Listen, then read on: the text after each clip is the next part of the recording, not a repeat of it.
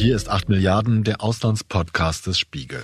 Ich bin Olaf Häuser und das hier ist ein Statement, das der belarussische Diktator Alexander Lukaschenko vor zwei Tagen einer russischen Militärfachzeitung gab und in dem er erst den weisen Staatsmann spielt um wenig später unverhohlen mit der militärischen Macht des großen russischen Bruders zu drohen. Wer in der modernen Welt nach einer Waffe greift, begeht Selbstmord. Umso mehr hier im Zentrum Europas. Geschweige denn in Belarus, denn hier, mitten in Europa, wurden immer Kriege geführt. Hier fing alles an. Wann wird man endlich klug aus der Geschichte? Wir piesacken niemanden, wie manche in Russland und unsere ins Ausland Geflohenen schreiben. Weil wir wissen, lassen wir irgendeinen Fehler zu, machen wir einen Fehltritt, wird das sofort dazu führen, dass Russland in diesen Strudel hineingezogen wird die größte Atommacht der Welt. Ich bin noch nicht verrückt. Ich bin mir vollkommen bewusst, wie das alles enden kann. Soweit der Diktator. Seit Monaten verschlimmert sich die Situation an der EU-Außengrenze zwischen Belarus und Polen. Seit Wochen stehen sich dort polnische Grenzschützer und belarussische Militärpolizei gegenüber. Dazwischen eingekeilt tausende Menschen ohne gesicherte Versorgung mit Nahrung, Wasser, Möglichkeiten sich zu waschen oder auch nur Schutz gegen die Kälte. Seit Wochen verschlimmert sich auch die Sprache, wenn es um diesen Konflikt geht. Inzwischen fallen Worte wie hybride Kriegsführung, werden schutzsuchende Menschen als Waffen bezeichnet und immer häufiger Formulierungen benutzt, die zu Kriegsgebieten passen mögen, aber bestimmt nicht zu menschlichem Leid und den perfiden Machtspielen, die dieses Leid auslösen und instrumentalisieren. Denn dies ist nicht einfach ein Flüchtlingsdrama, nicht einfach ein geopolitisches Dilemma. Dies ist auch ein erneuter Versuch, die EU zu erpressen. Es ist eine erneute Attacke auf einen wunden Punkt im Rechtsgefüge der Gemeinschaft und es ist eine Tragödie, die längst hätte verhindert werden können. Warum das so ist und welche Auswege es aus dieser Krise in der nahen Nachbarschaft geben könnte, das berichten meine Gäste in dieser Folge. Meine Kollegin Christina Hebel, Spiegelkorrespondentin in Moskau, hat sich dem Grenzgebiet von Osten her genähert und hat in Minsk mit Flüchtenden gesprochen, der aktuellen Drehscheibe des europäischen Schleusergeschäftes. Das Grenzgebiet in Belarus ist ein spezielles Gebiet. Man darf da nicht hin ohne eine bestimmte Rasfischenie, also Genehmigung, und die gibt es nicht für Journalisten. So. Du darfst da nicht einfach so hin und wenn du erwischt wirst, dann hat das große Folgen. Deswegen warnt auch die deutsche Botschaft davor, dass man als äh, Journalist da jetzt einfach hinfährt. Also selbst Diplomaten gehen da nicht so einfach hin und gucken, was da los ist. Das führt eigentlich dazu, dass dieses ganze Grenzgebiet auch sowas wie so ein schwarzes Loch ist in der Berichterstattung. Das heißt, das, was wir aus dem Grenzgebiet wissen, das wissen wir von Flüchtlingen. Ich war dann quasi kurz vor diesen äh, Schildern, Achtung, Sie sind jetzt hier in der Vorgrenzzone, das sind so weiße Schilder, die man da sieht. Und das sind äh, Gebiete, die musst du dir so vorstellen, das sind kilometerweit Felder, Wälder, das ist wirklich eine Region, wo auch nicht viele Menschen leben und da schlagen sich die Leute dann durch. Ja? Also die organisieren sich aus Minsk oder bekommen organisiert, wenn sie mit Schmugglern weiter Richtung Grenze gebracht werden. Wagen, das sind kleine Busse meist, so VW-Busse oder sogar Taxen, die sie bestellen und sich dann da mit zig Mann reinquetschen. Das kostet dann so für jede Person, je nachdem wie viel verhandelt wird, so 100, 150, manchmal 200 Dollar. Für, für die Fahrt. sagen wir mal, für die Fahrt pro Person. Wir reden von, was sind das, 250 Kilometer Luftlinie, 300 Kilometer auf der Straße. Aber viele Fahrer fahren eben nicht in diese Grenzzone, weil sie genau wissen, wenn sie da erwischt werden, kriegen sie Probleme, ja, so. Und dann müssen die Menschen zu Fuß weiter. Und wir reden ja nicht nur über junge Männer, die da unterwegs sind, sondern auch über Familien mit kleinen Kindern, die ich häufig gesehen habe. Und die Kinder waren teilweise Babys von sechs Monaten aufwärts. Manchmal waren es Kinder, die ja so gerade laufen konnten. So, ne? Also, und die äh, gehen dann los. Und, ich hake mal kurz ähm, Christina, wenn du, mhm. wenn du von diesen Schildern gesprochen hast, das heißt, die Fahrt mit den Bussen, mit den gescharterten Taxis endet dann da, wo diese Schilder stehen, von denen du gesprochen hast, und da werden die Leute einfach ausgekippt. So, äh, habe ich das auf Bildern gesehen, so haben es mir mehrere Menschen auch geschildert, ja, mit denen ich in Minsk sprechen konnte. und mit denen ich auch immer noch in Kontakt bin, ähm, weil das Risiko mittlerweile zu groß ist. Eine Geschichte kann ich erzählen. Gestern äh, haben sich ähm, Iraker gemeldet, die sprachen sogar Deutsch und sie wollten nämlich auch in dieses Flüchtlingscamp, nenne ich jetzt mal diesen Ort, an der polnischen Grenze. Wir sprechen über diesen Ort, äh, wo die Menschen aufgebrochen sind, zu Tausenden. Am Montag haben wir das gesehen. Da sieht man Zelte, da sieht man jetzt mittlerweile haben sich die Menschen da kleine Verschlage gebaut aus Plan, aus Ästen, aus Metall, was, was alles, was sie haben, ne? finden können, um ein bisschen Schutz vor der Kälte zu bekommen.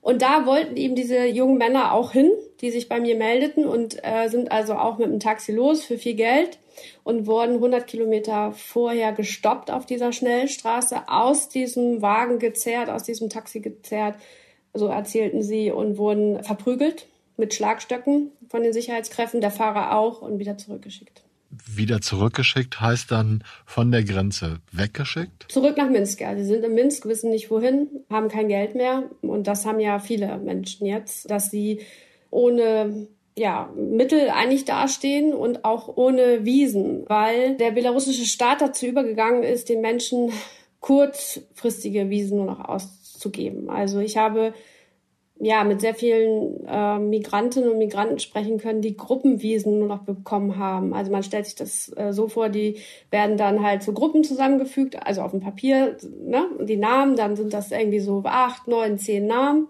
und dann steht da drauf acht Nächte zum Beispiel.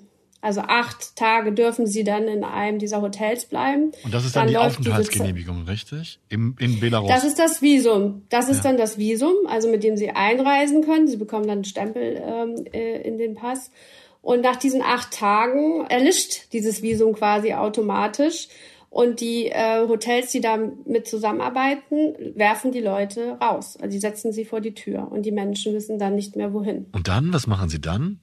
also denn zurück wollen sie ja doch bestimmt nicht. Und was machen die dann in Minsk? Also mitten im Zentrum gibt es so ein sehr schickes Einkaufszentrum, das heißt Galeria. Und dort treffen sich viele der Flüchtlinge. Und auch da muss man sich immer bewusst machen, das ist wahrscheinlich nur die Spitze des Eisberges. Ne? Also die, die du siehst, ist immer nur die Spitze des Eisberges. So. Ähm, aber dort treffen sie sich und wenn sie dann auch keine Unterkunft mehr haben, dann ähm, sieht, sieht man, wie dann so Stapel von ähm, Schlafsäcken und Rucksäcken dann auf dem äh, Bürgersteig dort liegen. Und einer bewacht das dann und ähm, die anderen machen dann sozusagen das, was sie so erledigen müssen. Entweder sie kaufen dann für den nächsten Versuch an die Grenze zu fahren noch irgendwie warme Klamotten oder irgendwas. Oder gehen dann in, in dieses schicke Einkaufszentrum hoch, äh, in die oberste Etage und trinken da Tee oder essen was. Und da ist es dann so ein bisschen, da fühlt es sich dann häufig so an wie, da ist immer irgendwie geschäftlich was los, so würde ich das beschreiben. Also man sieht dann halt so, äh, Männer, äh, meist ältere, die dann halt ständig da am Telefon sind, meist zwei Handys haben, irgendwie dann so Gruppen äh, dirigieren. Äh, ältere belarussische Männer? Nein, es sind äh, arabisch aussehende äh, Männer. Aber jetzt nur um ähm, zu klarzustellen, keine nicht Flüchtende, sondern Menschen, die sich auf Flüchtende in Minsk spezialisiert haben und da Geschäfte machen. Genau, äh, die nennen sich dann Betreuer. Die sprechen dann aber auch Russisch. Ja, also die sind dann, ähm, sprechen Arabisch, Kurdisch und Russisch, also ne, je nachdem. Und da merkt man, dass da irgendwas passiert. Also die, die organisieren dann äh, äh, Dinge, weil dann kommen jüngere Männer und fragen und das sieht man halt ähm, da sehr. Und, und diese Stimmung ist so ein bisschen ja, zwischen sehr großer Hoffnung. Also wenn man dann mit Geflüchteten spricht, dann ist so, ja, wir wollen jetzt los, Germany, dann haben sie halt in den Händen muss man sich so vorstellen, so neue Rucksäcke, neuer, neuer Schlafsack, alles sauber, ja. Also den, wo, wo kommt das her? Äh, es gibt Geschäfte in der Nähe, so Sportgeschäfte. Ich war in einem, äh, da kostet jetzt so ein Schlafsack, äh, was waren es, 150 belarussische Rubel. Ähm, das sind ungerechnet so, weiß ich nicht, ein bisschen mehr als 50 Euro, glaube ich. Und die Preise sind halt in den letzten Wochen an die Decke geschossen, also wahnsinnig teuer geworden. Also das Doppelte mittlerweile kostet ein Schlafsack, ja, weil das ein Riesenbusiness geworden ist. Und sind voller Hoffnung. Und gleichzeitig siehst du in diesem Einkaufszentrum dann an diesen Tischen äh, da, da gibt's so, so eine Art Food-Bereich, so mit Essenständen etc. Äh, Menschen sitzen, die einfach sehr müde sind, die ruhen sich dann da aus. Ne? Das siehst du auch. Und ja, also es ist ja auch für alle so offensichtlich auf dem Präsentierteller, ja. Und deswegen. Was meinst du mit Präsentierteller? Warum ist das so bemerkenswert, Christina? Das ist geduldet, ja. Die Menschen versammeln sich in großen Gruppen. Das ist ja sonst in Belarus gar nicht möglich mehr, ja. Also so. Das ist alles toleriert und alles auch gewollt, was da passiert. Und viele der Menschen haben gar nicht verstanden, in welchem Staat sie da eigentlich sind. Für die ist Belarus und Russland, das ist für die meisten alles eins, ja die äh, haben häufig gar nicht gelesen über äh, die Lage in, in, in Belarus, was, was da eigentlich los ist und wer diesen Staat äh, anführt. So. Und dann verstehen sie so langsam, was es bedeutet, ähm, wenn dann äh, Sicherheitskräfte kommen. Ja? Weil viele haben ja an der Grenze erlebt, dass sie auch von den belarussischen Grenzsoldaten ausgeraubt wurden, festgehalten wurden, Geld zahlen mussten, damit sie überhaupt wieder nach Minsk gelassen wurden geschlagen wurden. Ja, all das. Ja, also Gewalt ist auf beiden Seiten der Grenze ein Thema. Ja, sowohl in Polen als auch oben im Norden in Litauen, als auch in Belarus. Danach könnten sie abgeschoben werden von Belarus, weil sie keine richtige Aufenthaltsgenehmigung mehr haben, oder? Das passiert das oder passiert das nicht? Natürlich könnten sie abgeschoben werden, aber das passiert natürlich nicht. Hm. Warum nicht? Warum das nicht passiert? Äh, weil äh, das Regime von Lukaschenko natürlich ein Interesse hat, dass die Menschen in dem Land weiter bleiben. Also er hat ja diese Route künstlich aufgebaut und hat den Menschen ermöglicht und ermöglicht ihnen weiter nach Belarus zu kommen mit Touristenbesen. Ich weiß nicht, ob man Alexander Lukaschenko als Chef einer Schleuserbande bezeichnen darf. Aber das System, das sein Regime aufgebaut hat, funktioniert so. Seit dem Sommer entstanden Dutzende sogenannter Reisebüros in Istanbul, Beirut, nordirakischen Städten wie Arbil und auch in Damaskus, die mit ähnlichen Reisebüros in Minsk kooperieren. Schleuser vor Ort locken Fluchtwillige aus dem Irak, aus Syrien oder Afghanistan mit dem Versprechen, ganz bequem eine Reise, zum Beispiel nach Deutschland, kaufen zu können. Sogar als Paket inklusive Flug, Visum für Belarus und Unterkunft in einem Minsker Hotel. Das Ganze kostet so ab etwa 3500 Dollar pro Person. Ein attraktives Angebot, wenn man über das nötige Geld verfügt, denn ein Großteil der Strecke vergeht ja im Flug. Es ist wenig erstaunlich, dass viele Fluchtwillige diese neue Belarus-Route der Balkanroute vorziehen, wo man im Zweifelsfall von Grenzschützern verprügelt werden kann, oder der Mittelmeerroute, auf der schon viele Menschen ertrunken sind. Wer verdient denn eigentlich an dieser, dieser Reisetätigkeit, wenn man es böse formuliert? Na, an der Reisetätigkeit verdient der Staat und bestimmte Visaagenturen und die sind zugelassen vom, vom Regime. Und es gibt Berichte, dass das eben Menschen sind, also die für diese Agenturen arbeiten, die mit dem Regime natürlich verbunden sind. Wir sehen, dass die Menschen, das habe ich selber äh, bei meinem Besuch in Minsk gesehen, in Hotels untergebracht werden, die der Präsidialadministration unterstehen. So, und das sind Hotels, die wenig belegt waren die letzten Monate davor, sagen wir mal, weil äh, nach all den EU-Sanktionen und der Lage im letzten Jahr mit den niedergeschlagenen Protesten und den Repressionen wenig natürlich äh, westliche äh, Touristen noch gekommen sind und äh, ja auch Belavia, das ähm, staatliche Flugunternehmen, gar nicht mehr äh, EU-Flughäfen äh, anfliegen kann. So und Natürlich, das ist ein einträgliches Geschäft. Das kommt noch hinzu. Ich wollte gerade sagen, also das, das klingt nach einem, nach einem guten Plan auf verschiedensten Ebenen, ne? den er sich ja, da ausgedacht also. hat. Wie, wie dringend ja. braucht Lukaschenko Geld? Sehr dringend.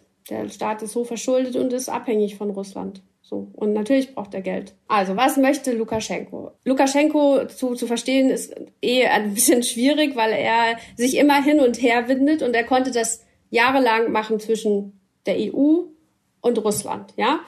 Dann kam diese Präsidentschaftswahl, die ja keine war, sondern er hat sich dann als äh, Gewinner küren lassen mit über 80 fantastischen Prozent äh, angeblicher Zustimmung und hat alle seine Kritiker äh, verfolgen lassen, verhaften lassen, ins Gefängnis werfen lassen, außer Landes drängen lassen. Und ja dann auch irgendwann eine Maschine, wir erinnern uns, die Ryanair-Maschine mit dem Raman Pratasevich äh, vom Himmel holen ne? lassen, ne? ja. äh, genau, vom Himmel holen lassen, um diesen kritischen Blogger und Oppositionellen festnehmen zu lassen. Die EU hat auf all das mit sehr harten Sanktionen reagiert. Wirtschaftssanktionen gegen Staatsbetriebe, Kali-Betriebe, die sehr wichtig sind. Und das führt für Lukaschenko in die Situation für ihn, dass das Regime immer weiter unter Druck ist und immer mehr in die Hände von Russland äh, gerät, dass ihn immer noch unterstützt. Putin hat sich mehrmals mit ihm gezeigt, allein in diesem Jahr.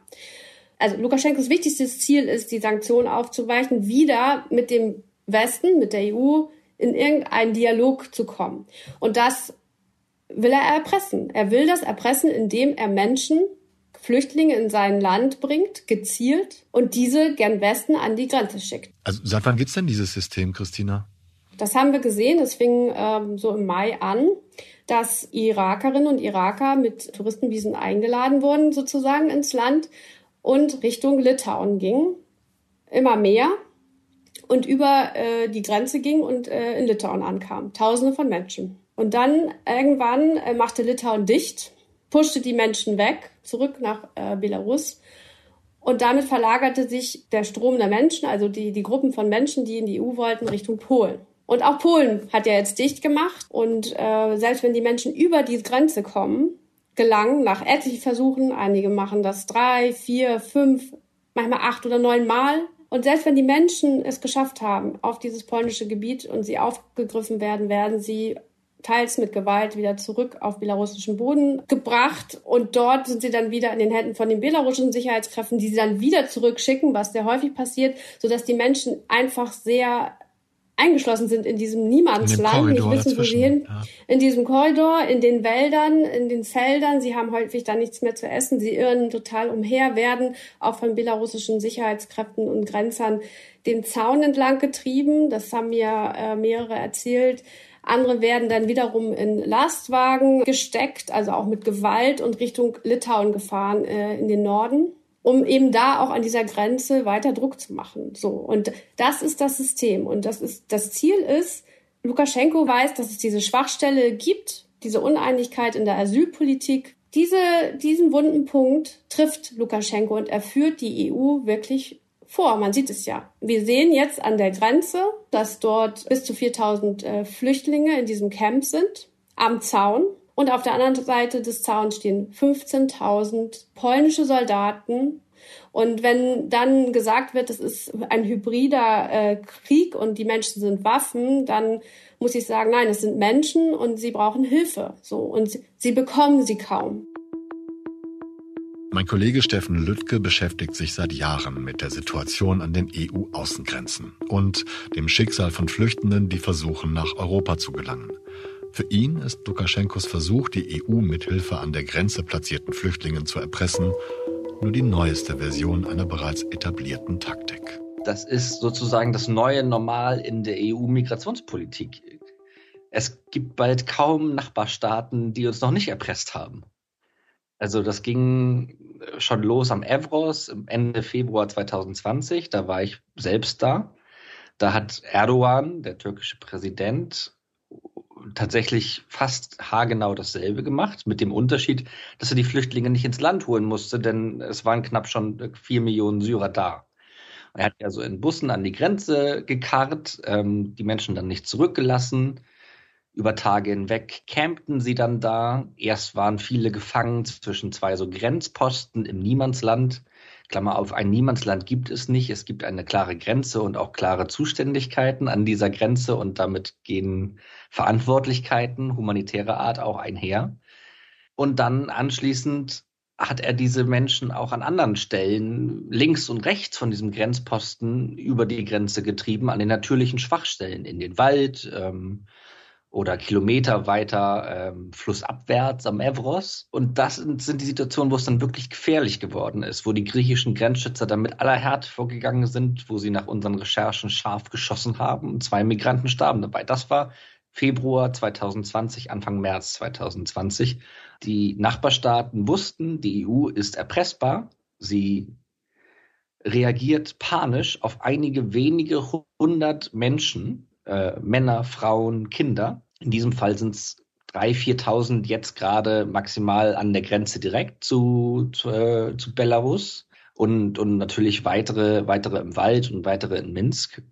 Und das nutzen diese Nachbarstaaten aus, um äh, mit dieser Art von, im, im, im akademischen Diskurs nennt man das Migration Diplomacy, bisschen verniedlicht, Zugeständnisse zu erpressen. Als ob dieses erpresserische System nicht schon perfide genug wäre, folgt solchen fabrizierten Grenzkonflikten inzwischen fast schon reflexartig eine heftige Verschärfung der Wortwahl. Hybride Kriegsführung, in der Menschen als Waffen missbraucht werden, ist nur das neueste Beispiel dafür. Meine Kollegin Özlem Topçu hat dazu in dieser Woche einen Kommentar geschrieben, den ich Ihnen an dieser Stelle sehr empfehlen möchte. Ich glaube, dass diese Situation in Teilen auch instrumentalisiert wird von den Leuten in der EU, die für eine andere EU-Migrationspolitik einstehen, beziehungsweise für eine noch härtere, die sozusagen diese Schraube, die wir, die wir sehen, diese, diese Dynamik, die wir sehen seit 2015, noch weiter verschärfen wollen. Und es gibt einen Teil der EU, rechte Regierungen, konservative Regierungen, aber auch andere, die immer wieder auf dem Begriff hybriden Krieg beharrt, auf der Feststellung, dass Migranten dort zu Waffen werden. Und das haben wir schon im Evros gesehen. Das ist ein, ein Frame, ein Narrativ, was einfach hocheffektiv ist. Also es funktioniert im öffentlichen Diskurs super, man kann damit super argumentieren. Es ist hochwirksam. Lukaschenko ist das perfekte Feindbild. Ein brutaler Diktator, der seine eigene Opposition zusammengeknüppelt hat, der da Todesstrafen verhängt, keiner möchte sich von dem erpressen lassen. Jeder versteht, dass wir dagegen halten müssen. Nur was man tut durch dieses Narrativ, durch dieses Framing, ist eben diese Flüchtlinge so weit zu entmenschlichen, und dieses, diese Kriegsrhetorik macht es sehr leicht, dort außergewöhnliche Maßnahmen zu ergreifen. Denn wenn man im Krieg ist, dann ist fast alles erlaubt. Und da ist jetzt die Frage, wie weit geht die EU? Wir sehen, dass Polen sogenannte Pushbacks legalisiert hat. So, und es sind schon zehn Menschen gestorben, mindestens. Wahrscheinlich die, die, die Zahl der Opfer höher. Und das alles sehen wir. Das ist eine, eine Eskalation und die wird vorbereitet durch Worte. Also müsste man erstmal verbal abrüsten, um den Konflikt in den Köpfen nicht noch weiter anzufachen? Man könnte anfangen, damit rhetorisch abzurüsten. Das würde die Krise noch nicht lösen. Dazu komme ich gleich. Aber ich glaube oder meine These ist, die EU wirkt eher schwach, weil wir so panisch reagieren, auch mit Worten, dass wir diese armen Menschen zu Waffen machen und das so annehmen, das macht die EU eher schwach, weil das ist ja genau das Spiel, was Lukaschenko betreibt. Wenn wir es dauernd so hochjazzen, dass das eine hybride Bedrohung ist und eine ernsthafte Bedrohung für einen Kontinent von 450 Millionen Menschen, mein Gott, das ist Geopolitik. Also dann äh, müssen wir halt schon mal so, so einen Tick auch Resilienz zeigen und äh, versuchen mal auf dem Boden zu bleiben, so ungefähr. Das ist, das ist das eine. Ich glaube, es gibt mittlerweile keine einfache Lösung mehr. Alles, was an Strategien da liegt, hat Schwächen. Was man aber sagen kann, und das sind fast Parallelen zur Corona-Pandemie, dass man zu spät reagiert hat. Alle sind sich einig, es müssen Sanktionen her. Man muss die Flüge nach Minsk stoppen. Da sind sich wirklich von links bis rechts alle sind sich einig. Und warum ist man sich jetzt einig? Ich meine, wir haben jetzt den 12. November. Das Ding läuft seit Monaten. Eigentlich ist seit Monaten bekannt, dass, dass Lukaschenko dort Menschen einfliegen lässt. Und jetzt reist der Außenbeauftragte der EU in den Irak bald. Ähm, jetzt plötzlich fängt man an, diplomatisch aktiv zu werden. Bei sowas ist die EU viel zu langsam. Sowas hätte im Sommer passieren müssen. Es gibt keine einfachen Lösungen mehr, sagst du. Aber wenn man sich den Diskurs in den Medien anhört, Steffen, dann propagieren ja nicht wenige Kommentatoren, auch Politiker, auf den ersten Blick sinnvolle und einfach klingende Lösungen. Ganz häufig zu hören zum Beispiel, wir müssen unsere Grenzen schützen und dicht machen, notfalls mit Gewalt. Auch damit man Lukaschenko nicht seinen Willen gibt.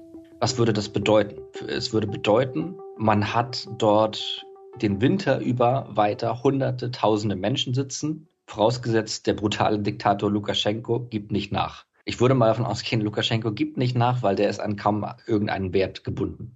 Das Grenzgebiet dort gehört zu den kältesten Gegenden in, in, in Polen. Das wird minus 20 Grad. Ähm, da kann bald meterhoher Schnee fallen.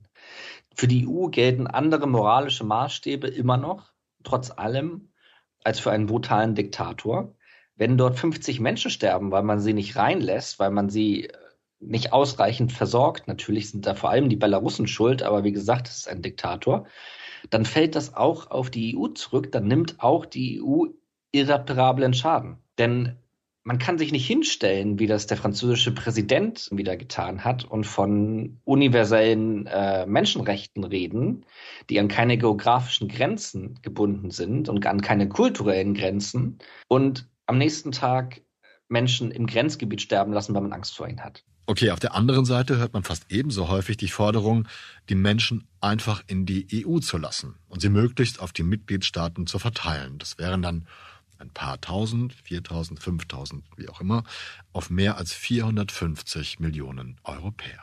Ich glaube, das ist tatsächlich ein erstmal denkbarer Vorschlag, weil dann würde man sozusagen, ich will mich dieser Rhetorik nicht anschließen, aber in dem Bild zu bleiben, Lukaschenko entwaffnen. Das Problem ist, dass äh, gerade so die konservativen Punkt haben, äh, keiner weiß, was das bedeutet und was das auslöst bei Menschen, die jetzt gerade überlegen, ob sie auch in diese Flieger steigen. Denn man muss sich vorstellen, und das hat ganz viel mit gescheiterter EU-Migrationspolitik zu tun, aber man muss sich vorstellen, es gibt Leute im Nahen Osten, die wollen vor Wirtschaftskrisen oder vor politischer Verfolgung oder aus persönlichen Gründen fliehen seit langem.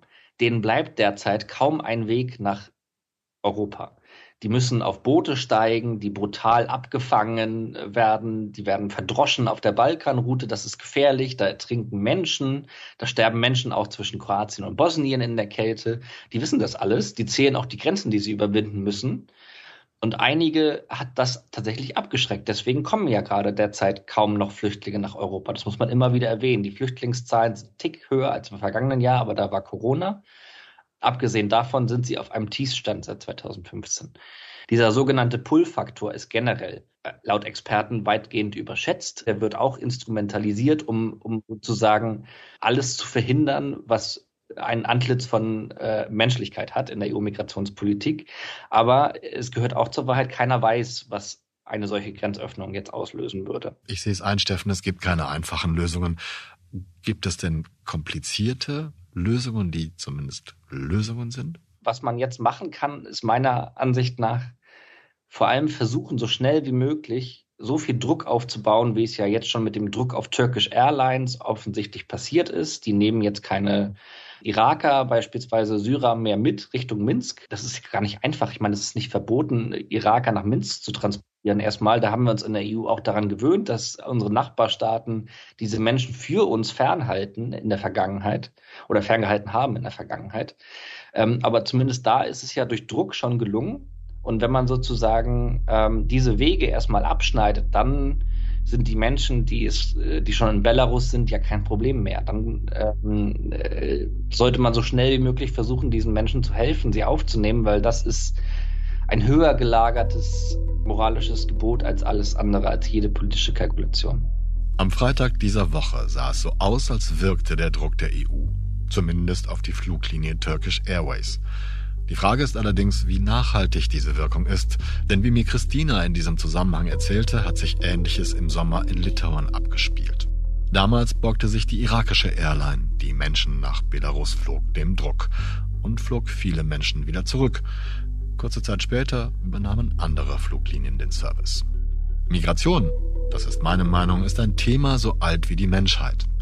Und erst wenn wir verlässliche, menschliche und rechtsgültige Verfahren etablieren, um legale Einwanderung, zum Beispiel für dringend benötigte Fachkräfte zu ermöglichen, werden solche despotischen Erpressungsversuche abnehmen, wie wir sie momentan an den EU-Außengrenzen beobachten. Und mit ein bisschen Glück auch die reflexartige Angst vor allem Fremden. Das war 8 Milliarden, der Auslandspodcast des Spiegel bedanke mich bei meiner Kollegin Christina Hebel in Moskau für das Gespräch und kurzfristige Updates zu den Entwicklungen und bei meinem Kollegen Steffen Lüttke für die Bereitschaft, auch Freitagmorgens früh mit mir zu sprechen. Ohne Philipp Fackler hätte diese Folge nicht so gut geklungen und ohne Sie, verehrte Zuhörerinnen und Zuhörer, gäbe es diesen Podcast überhaupt nicht. Wenn Ihnen diese Episode gefallen hat, dann können Sie uns das schreiben. Und wenn sie Ihnen nicht gefallen hat, dann schreiben Sie uns bitte erst recht, denn für Anmerkungen, Anregungen und Kritik zu dieser Sendung sind wir jedes Mal dankbar. Dafür gibt es die Adresse 8.milliarden.spiegel.de. Und wenn Sie sich für unsere anderen Podcasts und die Audio-Stories, die vorgelesenen Heftartikel des Spiegel interessieren, finden Sie immer alles auf spiegel.de in unserer Audiothek. Bleiben Sie tapfer und gesund. bis wir uns in einer Woche wiederhören. Ich verbleibe bis dahin Ihr Olaf Häuser. Thank you.